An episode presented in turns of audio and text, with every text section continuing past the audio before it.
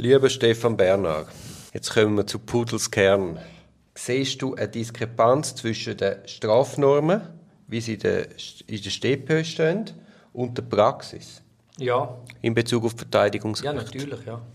Könntest du das mal ein bisschen näher ausführen, was dort deine These ist? Normativ verankert haben wir die dezidierte einseitige äh, Verteidigung als integraler Bestandteil einer strafprozessualen Wahrheitssuche. Und dann habe ich ja am Anfang von meiner Dies die fünf Beispiele, die wir schon geredet haben, Anwalt vor erster Stunde, Teilnahmerecht an mitbeschuldigten Einvernahmen und an Explorationsgesprächen, Zeugenkontakt und Beweisanträge angeschaut. Wenn du eine verfassungskonforme Auslegung machen würdest, kämst dort zu ganz anderen Ergebnissen. Also der Anwalt vor erster Stunde wär, hat gar keine Diskussion sollen sein. Also es wäre klar gewesen, dass man das müsste. Teilnahmerecht von, von Einvernahmen von Mitbeschuldigten kannst du nicht so beschränken, wie das im Moment der Fall ist. Teilnahmerecht am Explorationsgespräch, da können wir auf die Dissertation von Pierre Urwiller verweisen. Der Zeugenkontakt von Verteidigung kann nicht ein, äh, eingeschränkt werden.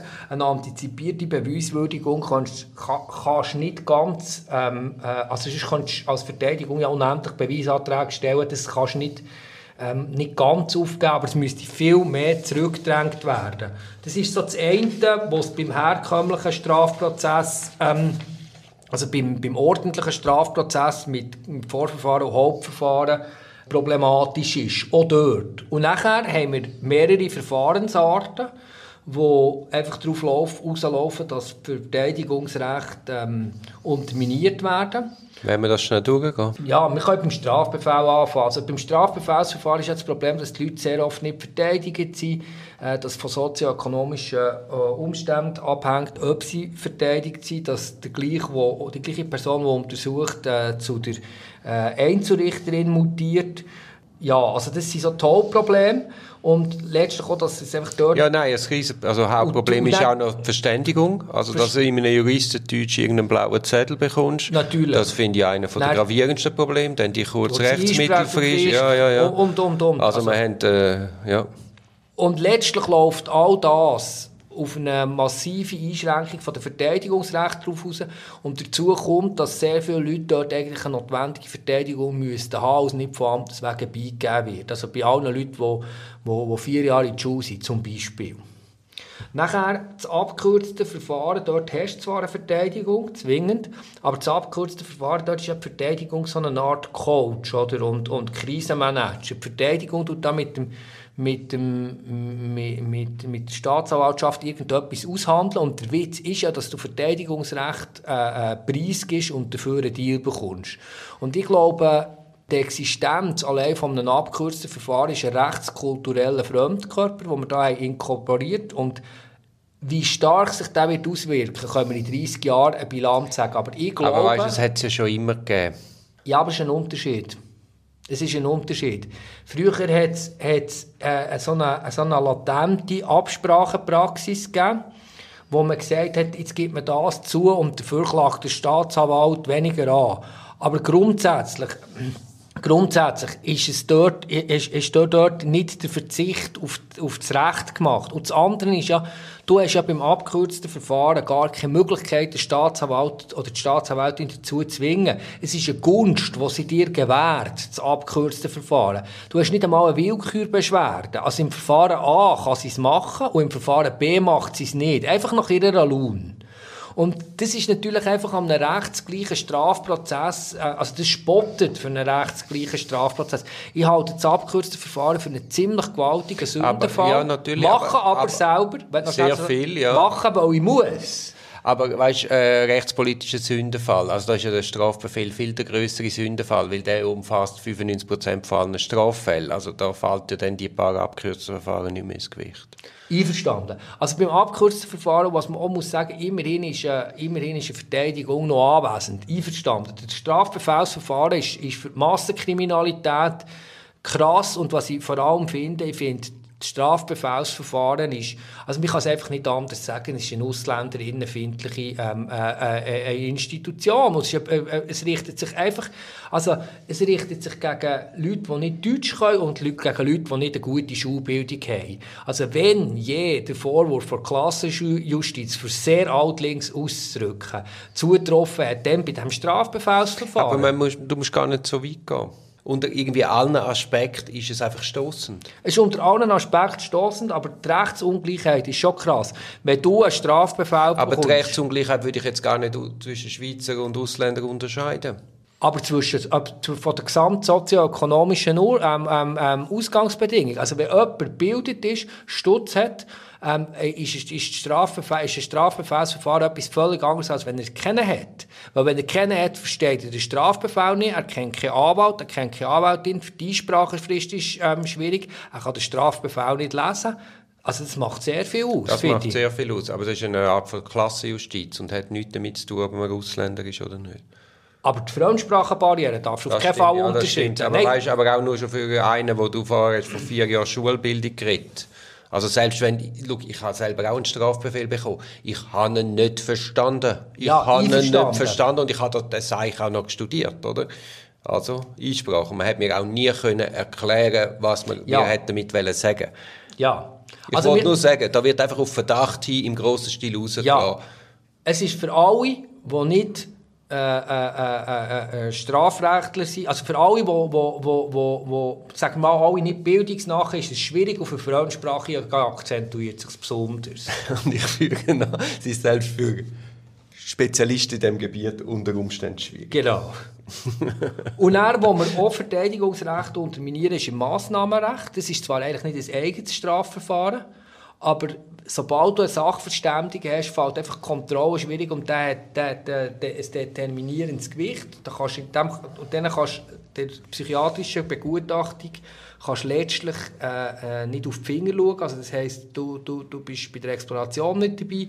Sie empfalten ein determinierendes Gewicht. Das setzt das Fachwissen voraus, das man nicht hat. Auch das unterminiert äh, äh, Verteidigungsrecht. Also das heisst, wenn wir wirklich würden ernst nehmen, dass Verteidigung ein zwingender Bestandteil von einer rechtsstaatlichen strafprozessualen Wahrheitssuche ist, dann könnte man ein Strafbefehlsverfahren höchstens für Bagatellfälle haben.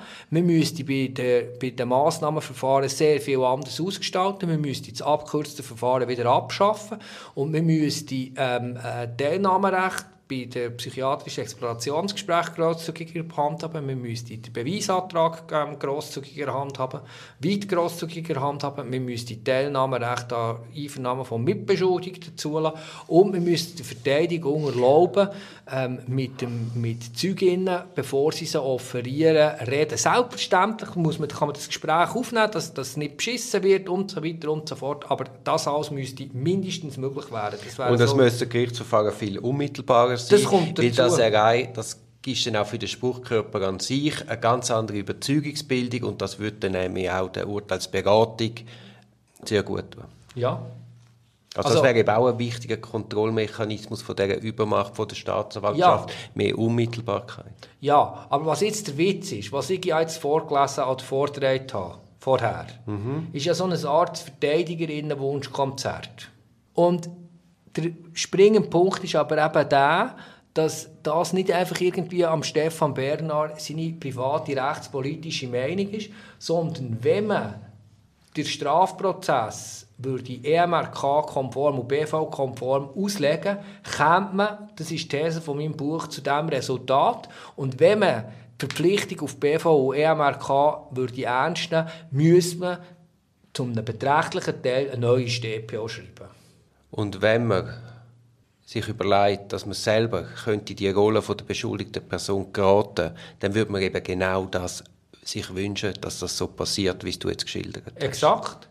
Und die Erfahrung ist ja die, also der Geist von der EMRK oder der Geist vom, vom, vom, vom, vom, Strafprozessrecht denken vom 19. Jahrhundert ist ja die Perspektive von der beschuldigten Person. Also dass du davon bist ausgegangen, ich könnte beschuldigt sein, also möchte ich es fair ausgestaltet haben. Und wann hat man denn das verloren? Ich glaube nicht, dass es im 19. Jahrhundert wirklich besser war. Es gibt ja, es gibt ja Fortschritte, aber dort ist das Denken entstanden. Ich habe einfach ich habe wieder den Eindruck, es ist eigentlich immer wieder ein Kampf um Perspektivenübernahme für die beschuldigte Person einerseits und das, das, das Audiatur et altera pars, wo sehr tief in die abendländische Rechtskultur eingeschrieben ist. Und andererseits gibt es den tagespolitischen, äh, den tagespolitischen Opportunismus, der Erledigungsdruck, der einfach da ist. Nachher gibt es die, die punitive Ausrüstung, die ja dazu führt, dass, dass, dass die Gänge von der, von, von, von der Strafjustiz tatsächlich verstopft sind.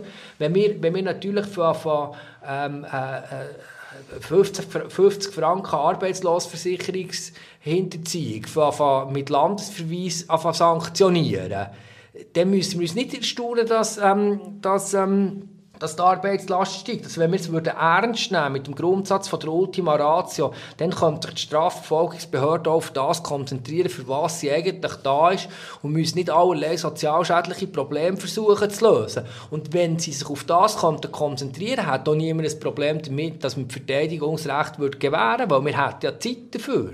Und zwar auf der Seite der Strafbefolgung wie auf unserer Seite. Und alle anderen Probleme, die wir in der Gesellschaft auch noch haben, die wir versuchen, über die Strafrecht zu lösen, die würden wir, würden wir, würden wir letztlich versuchen, sozialpolitisch oder gesellschaftspolitisch zu lösen. Aber nicht über, über, äh, äh über, über Strafrechtspolitik. Und letztlich glaube ich, dass, dass die, die, die hausgemachte, also durch, durch, durch die gesellschaftlich hausgemachte Überlastung von, von, von, von der Strafjustiz zu einer Auszehrung von Verteidigungs- Recht führt. Jetzt sagen Strafverfolgungsbehörden viel, wir können ja gar nichts dafür, das ist Politik, die uns die ganze Suppe einbracht. Bin ich gar nicht der Und Meinung. Der Meinung bin ich auch nicht, weil die Strafverfolgungsbehörden ähm, drehen als Lobbyapparat ziemlich zünftig an dieser Spirale. Massiv, das ist auch so etwas, ein neues Phänomen, wie ich meine, dass die organisiert aktives Lobbying betreiben. Ja. Und dazu kommt eben auch noch die Rechtsprechung vom Bundesgericht. Ja, aber das Interessante ist, und dort, ich weiß nicht, ich weiß nicht, in welchem Aufsatz, das hat Niklas Oberholzer noch geschrieben, er sagt, es hat in den letzten 30 Jahren eine extreme Gewichtsverschiebung stattgefunden, also bezüglich der Lobby von, von, her, von, von, der, von der Gericht weg her zu der Strafverfolgung. Und da hat er völlig recht, weil die Richtervereinigungen in der Schweiz, oder die Richterinnenvereinigungen, die sind ja relativ schwach und das ist das Gleiche wie bei den Anwaltsverbänden. Also die Richter, ich weiss das von Marian Her, ähm, die, die schreiben ja auch am Abend ihre Vernehmlassung am Feierabend. Aber ich meine, wenn, wenn irgendein Gesetzgebungsvorhaben ist, dann nimmt, nehmen die Polizeidirektoren Stellung, nehmen die Justizdirektoren Stellung, nimmt die Staatsanwaltschaftskonferenz Stellung und die, die, die schreiben ja episch viel und die haben wirklich, die haben wirklich mittlerweile eine richtige Schlagkraft. Und insofern gibt es dort so eine, eine Wechselwirkung zwischen der Strafverfolgungsbehörde in Realität einerseits und der, ähm, äh, der politischen äh, Stoßrichtung andererseits. Dann spielen Boulevardmedien sicher noch rein. Es ist ein, es ist ein multifaktorielles ja, ja. Geschehen. Auch das ganze politische Umfeld mit diesen Terroranschlägen, die einfach die Angst unglaublich befördert haben und man meint, man kommt mit Re Repression, wird man dem Problem her. Und mit, nicht nur mit Repression, sondern mit Prävention, also mit, mit, mit, mit, mit einem präventiven Kontrollstaat. Das ist ja so eine, so eine Verzahnung. Und dort wird am Schluss eigentlich nach Verteidigungsrecht geritzt, weil man es als Störfaktor anschaut und weil sie auch viel Zeit brauchen. Aber was man letztlich auf das Spiel setzt, ähm, ist immens, weil, weil, weil ohne ein faires Verfahren mit Verteidigungsrecht gibt es letztlich keinen Rechtsstaat. Jetzt ist die letzte Frage aufgelegt. Haben wir heute noch faire Strafverfahren? Uff. Also ich finde, nein, ich würde sagen, ich würde sagen, das Strafrecht ähm, tendiert äh, insgesamt, also es, es gibt Verteidigungsrechte, die gibt es, und das spricht für eine Verfahrensfairness, ähm, aber insgesamt ähm, tendiert äh, das Recht schon dazu, mehr äh, ein Mittel als eine Begrenzung äh, äh, von Macht zu sein. Nein, insofern würde ich sagen, ähm, äh, dass wir wirklich straf faire Strafverfahren hätten, da, da müssten wir ziemlich viel schrübeln. Das ist ein Podcast aus der Reihe Auf dem Weg als Anwältin. Ich hoffe, der Podcast hat dir gefallen. Für mehr Podcasts schau doch auf meiner Homepage www.duribonin zusammengeschrieben.ch. Viel Spaß beim Entdecken von weiteren Podcasts.